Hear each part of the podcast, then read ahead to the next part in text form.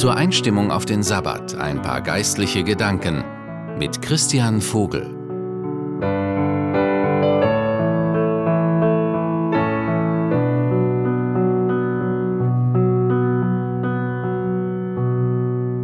Ich habe etwas sehr Interessantes über Wildgänse gelesen von Carsten Gosse.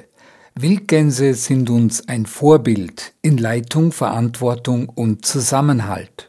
Wildgänse sind ausdauernde Flieger, sehr gute Schwimmer und sehr robust. Auf dem Weg zu ihren Winterrastplätzen können sie 600 bis 800 Kilometer pro Tag zurücklegen.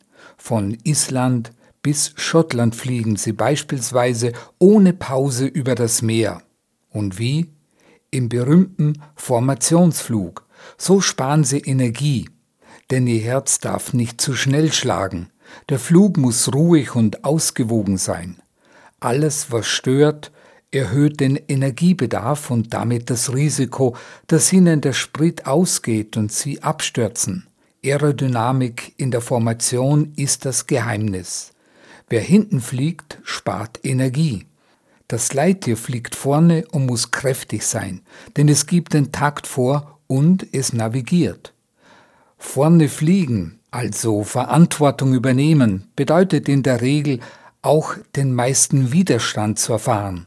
Jede Formation braucht mehrere solch erfahrener Leittiere, die sich im Abstand von fünf bis zehn Minuten abwechseln, um nicht völlig zu entkräften. Ermüdet das Leittier an der Spitze, sendet es den nachfolgenden Leittieren ein Zeichen, mit dem es die notwendige Ablöse signalisiert. Gänse wissen, dass sie das Team benötigen. Ein alleine kann auf Dauer nicht alles reißen. Das nächste Leittier setzt sich also an die Spitze der Formation. Das ermüdete Tier zieht sich in den hinteren Teil der Formation zurück, wo es wieder neu Kraft tankt. Wer längere Zeit in der ruhigen Zone geflogen ist, zieht wieder nach vorne und leistet für einige Zeit wieder Schwerstarbeit. Leiten heißt natürlich auch dienen. Kann eines der Tiere in der Gruppe nicht mehr mithalten, lösen sich zwei Gänse aus dem Formationsverband und begleiten es zu Boden, um zu helfen und zu beschützen.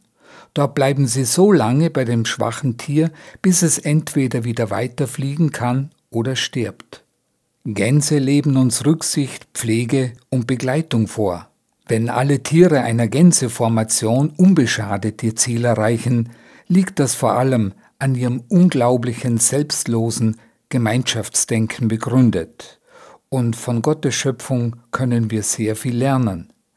Wenn Menschen, die das gleiche Ziel ansteuern, sich ebenso unterstützen, wie es die Gänse tun, erreichen sie ihr Ziel viel leichter und viel schneller.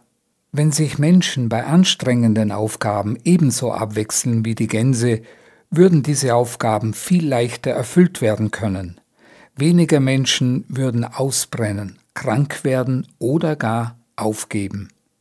Die Heilige Schrift sagt in Philippa 2, Lasst nicht zu, dass euch etwas gegeneinander aufbringt, sondern begegnet allen mit der gleichen Liebe und richtet euch ganz auf das gemeinsame Ziel aus. In diesem Sinne wünsche ich Ihnen einen gesegneten Sabbat. Ihr Christian Vogel.